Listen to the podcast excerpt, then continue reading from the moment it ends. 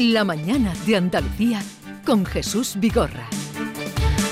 Y hoy en la tertulia con Estela Benoz, Pepe Landi y Kiko Chirino que siguen con nosotros, eh, también Carmen, y vamos a dar la bienvenida a nuestro programa a Ana Tárrago, que es la fiscal superior de Andalucía. Buenos días, señora Tárrago. Buenos días. La semana pasada presentaba usted en el Parlamento la memoria de la Fiscalía. ¿Qué destacaría o qué es lo que más, eh, lo que más eh, hace incidencia como fiscal de la situación que plantea ese informe de la memoria? Bueno, primero, mm, lo que más me gusta destacar cuando voy a presentar la memoria es que es dar a conocer el esfuerzo del colectivo de más de 450 fiscales y a una manera de, pues de comunicar a la sociedad que es una institución que es viva, que es activa y mm, en explicarle a la sociedad en qué consiste el trabajo de los fiscales, que eso me parece fundamental. Y luego, pues, mm, lo que les puse en el, lo que expuse en el Parlamento y lo que se recoge en la memoria, pues sobre todo es la evolución de la criminalidad y las distintas actividades y especialidades en las que se refleja. Y de la evolución de la criminalidad, pues lo que puedo destacar es que mm, los tipos delictivos más o menos se han mantenido igual y la evolución es más o menos la misma, aunque ha reducido como consecuencia de la situación tan dramática de crisis sanitaria que, hemos, que hemos atravesado desde marzo del 2020 y eso pues ha quedado un reflejo por la desde que se decretó el estado de alarma con las limitaciones de del confinamiento, de la limitación a la movilidad. Y esto es lo que ha supuesto ese descenso de un 15,4% en la evolución de la criminalidad. Pero digo que casi, mm, hablo de casi estabilidad porque se han trasladado muchas de las actividades delictivas a otras modalidades, como es por ejemplo a, eh, mm, las redes sociales, al espacio mm. cibernético, y entonces se han compensado, digamos, unas con otras. Descenso de un 15% en la criminalidad. Usted además eh, hace alusión indudablemente al, tiempo, al periodo que hemos pasado por la pandemia. Pero también llamaba usted la atención eh, y se mostraba alarmada de los delitos sexuales contra menores. Eh, delitos que se cometieron en muchos casos antes de que el agresor o la víctima cumplieran los 18 años. Sí, sí, mm, efectivamente es un dato alarmante porque pese a la limitación de esa movilidad, mm, creo recordar que ha habido 25 causas más de delitos contra la libertad sexual que quedan englobados la agresión sexual y abusos sexuales.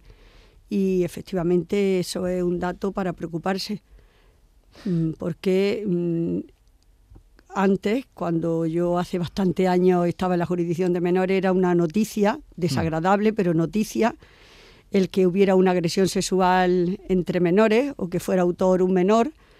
Y digo que era noticia porque sucedía cada dos meses y sin embargo ahora es rara la guardia en la que no hay algún delito relacionado con, la, con un ataque a la libertad sexual. ¿Y a qué cree usted que se debe este aumento de los casos contra menores y en concreto en, eh, relativos a, la violencia sexual?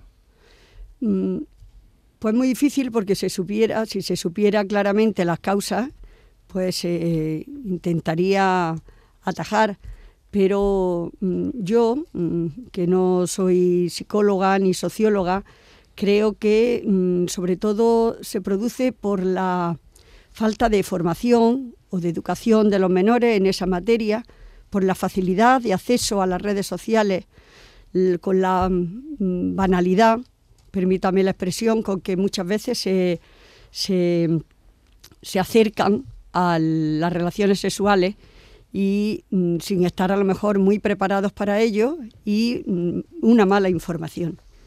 Entonces eso hace que se salten las reglas del juego y que ataquen a, esa, a ese derecho de las personas de la libertad sexual. Otro asunto que me gustaría plantearle, y es por unas imágenes que han salido, precisamente el diario Ideal de Granada las publicaba, ocurrió hace varias semanas, pero se conocieron esta semana un tiroteo a plena luz del día en un pueblo cercano, muy cercano a Granada, en Láchar. El herido de esas imágenes que son fortísimas, eh, con escopeta en la calle, mm, quedó ingresado y justamente eh, creo que el jueves, la semana pasada, se escapa y se va del de, el hospital donde está recluido porque se ha quedado sin vigilancia. ¿Esto cómo, cómo, se puede explicar? Esto puede crear una, una cierta confusión entre, entre los ciudadanos. Sí, la verdad es que no, no, conozco qué es lo que sucedió en el sistema de vigilancia de esta persona. También se esperaba que, que esta persona que estaba bajo vigilancia que mm, presentara declaración e incluso que interpusiera él mismo denuncia. Pero mm, no sé qué es lo que falló porque he estado fuera y mañana tenía una reunión en la que me podían informar, iba a ver a responsables de la comisaría de policía y le iba a preguntar por el asunto, pero la verdad es que no sé qué es lo que falló porque cuando pregunté estaban analizándolo.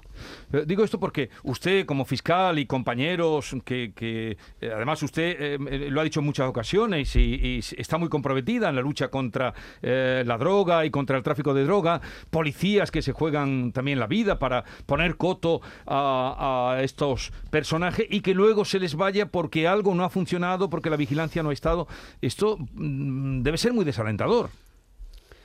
Sí, pero es desalentador otras muchas circunstancias, porque esta de la que usted me trata, que se fuguen mm, algunos delincuentes, pues no, no es lo normal cuando ya están bajo vigilancia.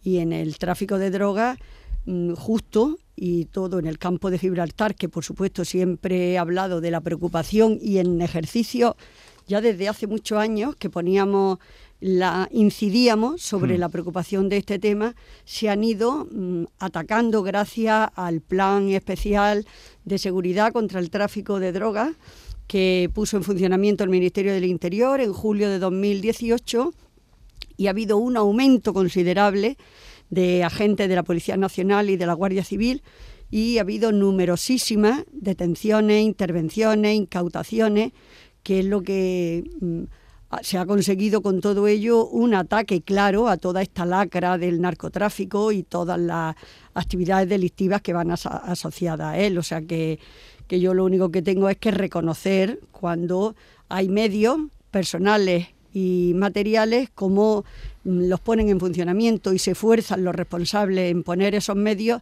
cómo hay una respuesta eficaz y clara. ¿Conseguirá usted que los fiscales puedan hacer instrucción? Que era otro de sus empeños. Sí, yo no soy la que lo tiene que conseguir. Si yo dependiera de mí ya estaríamos instruyendo, porque si yo fuera la responsable ya hubiera puesto en mecanismo el funcionamiento de reformas legales, pero como desgraciadamente nosotros somos los que tenemos que mm, cumplir las leyes que, que otros hagan. Bueno, es una tranquilidad también, no es desgraciadamente. Digo para este caso, porque yo desde que ingresé en la carrera se está hablando del traspaso de la fase investigadora al Ministerio Fiscal y sin embargo, pues no se consigue. Con el titular anterior del Ministerio de Justicia mm, ya, no, ya presentó el anteproyecto de reforma de la ley de enjuiciamiento criminal y esperamos que la nueva titular de Justicia continúe con con el apoyo a ese anteproyecto, mm, porque realmente yo entiendo que es una de las soluciones a la agilidad de la justicia, a mm, ayudar a que sea más eficaz, porque ya tenemos el ejemplo en la jurisdicción de menores, que no hay ni una sola queja de la instrucción por parte del fiscal, y sí, sin embargo, mm, alabanza a la agilidad y a la eficacia con la que se desarrolla el procedimiento de, el procedimiento de menores, porque mm, no es sino hacer que se adecue el, el modelo procesal que tenemos en nuestro país al de los países de nuestro entorno. Sí, decía esto porque en muchas ocasiones la hemos oído usted eh, pues manifestarse a favor de que los fiscales puedan hacer instrucción. Em, bueno, eh, Carmen, ¿alguna pregunta para la fiscal superior? Muy buenos días. Sí, yo quería volver. Usted hablaba de esa lucha contra el narcotráfico, pero recoge la memoria, y esto es interesante, eh, sobre todo para la comarca del Campo de Gibraltar, ¿no? que eh, han aumentado y además hasta un 45% esas investigaciones contra, o se han abierto no procedimientos contra los presuntos narcotraficantes, en este caso por eh, blanqueo de, capitales, ¿no? Algo que está permitiendo, eh, digamos, y permítame la expresión, ¿no? Atrapar a estos delincuentes. Pues me parece muy interesante la pregunta que me hace o, el o la reflexión que pone encima de la mesa, porque lo más importante de esas investigaciones de blanqueo de capitales que creo que han aumentado, no creo, no seguro, en 40, en 40 procedimientos las investigaciones y mm, era de 94 a 134, de las que 50 son de corresponden a Algeciras. Pero ¿qué es lo que supone? Pues que se está atacando al patrimonio de los narcotraficantes y, y, sobre todo que todas las intervenciones policiales, que eso es un dato mm, muy relevante, es que están el 83% judicializadas, o sea que acaban en, en un éxito. Quiere eso decir que ha habido una intervención seria y eficaz que luego mm, sigue adelante, no se queda en desconocer autoría ni se queda sin ser mm, actividades delictivas, sino que en principio ya se judicializan porque hay indicios suficientes como para su persecución. Sí, de todas formas, eh, usted eh, alababa, ¿no? y yo creo que todo el mundo además lo reconoce, ¿no? que ese plan de seguridad en el campo de Gibraltar ha supuesto pues una, eh, un aumento de, efectivos policiales, pero usted además también destacaba que se judicializa casi todas esas bueno pues detenciones, procedimientos que, que se abren, pero hay una denuncia desde varias desde varios sectores no judiciales hablando de la falta de, de medios, ¿no? Por ejemplo, para celebrar esos macrojuicios que quedan pendientes y que lleva muchos años el proceso ¿no? judicial ya en marcha. Sí, ese es el problema, que desgraciadamente mm, el embudo se ha producido en el, en el ámbito judicial. Se han mm, facilitado muchísimos medios personales y materiales en el área policial y sin embargo no ha conllevado aunque ha habido aumento de órganos judiciales y se han ampliado las plantillas de la Fiscalía, por ejemplo, en Algeciras, pero no lo suficiente como para atender la avalancha de investigaciones policiales. Y eso corre un peligro, corre un peligro que no llegue a buen mm, término los procedimientos, que se produzcan dilaciones que perjudiquen el desarrollo de los procedimientos. ¿Y qué sucede? Pues cuando esas macrocausas llegan a juzgados mixtos, que hay en algunas localidades del campo de Gibraltar, en las que no tienen ni capacidad personal ni recursos materiales suficientes para asumir eh, la instrucción de esos procedimientos, pues es imposible que, eso pueda llegar a buen término. Si además vemos que las plantillas mm, no son muy, muy permanentes, tanto desde la Fiscalía como de los, de los órganos judiciales y puede que un procedimiento pase por varios mm, jueces durante su instrucción, con lo cual es otro obstáculo más. Y evidentemente no hay salas disponibles suficientes para poder celebrar esos macrojuicios con un número muy elevado de, de, acusados. Yo le pregunté al fiscal jefe de área de Melilla y con la sala de la audiencia solo se podía celebrar juicios como máximo con 20 acusados. Mm. Bueno, eh, también yendo a un dato concreto de esa, de esa memoria, claro, todos podríamos decir, bueno, pues es un dato muy positivo que eh, se haya que haya descendido, ¿no? Hasta un 4% la violencia machista, menos denuncias, pero claro, todo esto hay que enfocarlo, ¿no? En la situación por la que ha pasado el país, lo hemos hablado además con otros responsables, ¿no? El porqué de esa bajada de denuncias que tiene mucho que ver con el con el confinamiento, ¿no? Todo esto, entiendo usted hablaba antes de ese dato general que había bajado un 15% la criminalidad, eh, todo lo que ha ocurrido, ¿no? Es difícil aislarse, ¿no? En esa memoria de la Fiscalía y ha todo influido. Sí, mm, justo en violencia de género, que es por lo que me pregunta, ha bajado un 4,1% las denuncias. Sin embargo, ha habido un repunte en las llamadas telefónicas al Instituto Andaluz de la Mujer. Pero es que no podemos olvidar que ese descenso de denuncias mm, no quiere decir que no se haya producido mm, maltrato a la mujer durante el confinamiento. Es que justo por esa limitación a la movilidad, las mujeres han estado pues en una situación algunas de bastante riesgo porque han tenido que convivir en ese espacio físico pues con los posibles maltratadores. ¿Por qué no se recoge la violencia vicaria en la memoria? ¿Por qué no se reconoce el delito como tal? Mm, en la aplicación informática todavía no está, en la estadística no está recogido, no está recogida, no, mm, no hay ningún espacio para poderla ubicar y entonces no hay ningún estudio sobre ella. No sé si en los próximos ejercicios nos darán traslado porque nosotros lo que vamos recogiendo es la, la estadística y los tipos delictivos que vienen recogidos en la aplicación informática con la que trabajamos que se va actualizando cada año. Ah. Usted además, eh, Ana Tárrago, se ha quejado en numerosas ocasiones de la lentitud que lleva la digitalización de la justicia.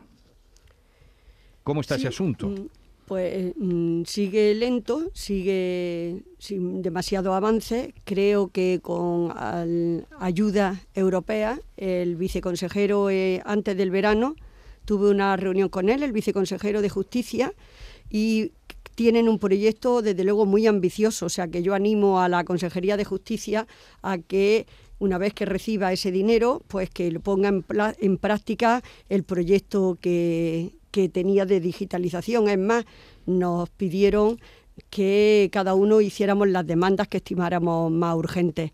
Pero efectivamente la justicia es un servicio público tan esencial y muchas veces se olvida porque durante el estado de confinamiento y con las limitaciones que hemos sufrido, se ha visto las deficiencias y se ha demostrado a la sociedad que no, hemos, que no ha funcionado como teníamos que haberlo hecho por, por carecer de aplicaciones telemáticas y por no poder realizar el teletrabajo, a diferencia de otros muchos servicios que sí que, han, que tenían disponibilidad para ello. Eh, señora Tárrago, una pregunta al hilo de la actualidad, de la judicialización de la política o de la politización de la justicia. ¿Qué le parece la reacción de un partido que está en el gobierno, como Unida Podemos, con algunos ministros condenando eh, por la eh, obligación de Alberto Rodríguez a dejar su puesto que hayan mm, cuestionado, bueno, no cuestionado, sino criticado al Tribunal Supremo? Mm, yo nunca critico al Tribunal Supremo, así que no puedo apoyar a nadie que critique una crítica destructiva, claro. Siempre todo el mundo tiene una opinión sobre resoluciones judiciales, pero yo mm, lo único que tengo que decir es que la ley hay que cumplirla, que yo no me voy a pronunciar sobre el tema del ámbito político que se está discutiendo estos días, sobre el asunto que me pregunta, hmm. pero que se tiene que respetar la ley. Eh, al hilo de la actualidad también, señora Tárrago, a mí me gustaría preguntarle qué estamos diciendo, eh, afortunadamente, ¿no? que ya se da por extinguido ese incendio en Sierra Bermeja, en Málaga, y una investigación judicial abierta, entiendo que con un importante ¿no? trabajo por parte de la, de la Fiscalía. Sí, tengo que reconocer a la Fiscalía de Málaga que con esa diligencia y que ha pedido el secreto de esa de la diligencia justo para evitar que se produzcan filtraciones o especulaciones sobre mm, cómo se ha producido el incendio. Lo que sí me comunicaron es que había bastantes indicios de que era se, mm, se había realizado de forma de forma intencionada y que además mm, las consecuencias, sobre todo lamentar el fallecimiento del bombero. Mm, creo que se tuvieron que desalojar a 3.000 personas de su vivienda y han sido quemadas 100.000 hectáreas. Yo lo que hago desde aquí es que debería de, de ponerse mm, más medios sobre todo a disposición de los ayuntamientos, porque tienen que conservarse y vigilarse esas masas forestales. También desde los ayuntamientos tendrían que controlar los vertederos, las redes eléctricas, las redes mm, de ferrocarril o incluso las actividades recreativas, los espacios de actividades recreativas, dependiendo de quién sean los, hmm. los competentes para su para su cuidado. Bueno, pues Ana Tárrago, fiscal superior de justicia de Andalucía, gracias por estar con nosotros. Un saludo, suerte en los empeños que tiene. Eh, nos hablaba de la digitalización, la lucha contra la droga, eh, el tema de los apagones en Granada que se llevan sufriendo también eh, por mor de las, los cultivos de marihuana clandestinos. En fin, le deseamos lo mejor, señora Tárrago. Pues muchísimas gracias por servir ustedes también para comunicar el trabajo de los fiscales y que la gente mm, esté informada de nuestras necesidades y sobre todo de nuestras preocupaciones. Muchísimas gracias y buenos días. Buenos días, un saludo.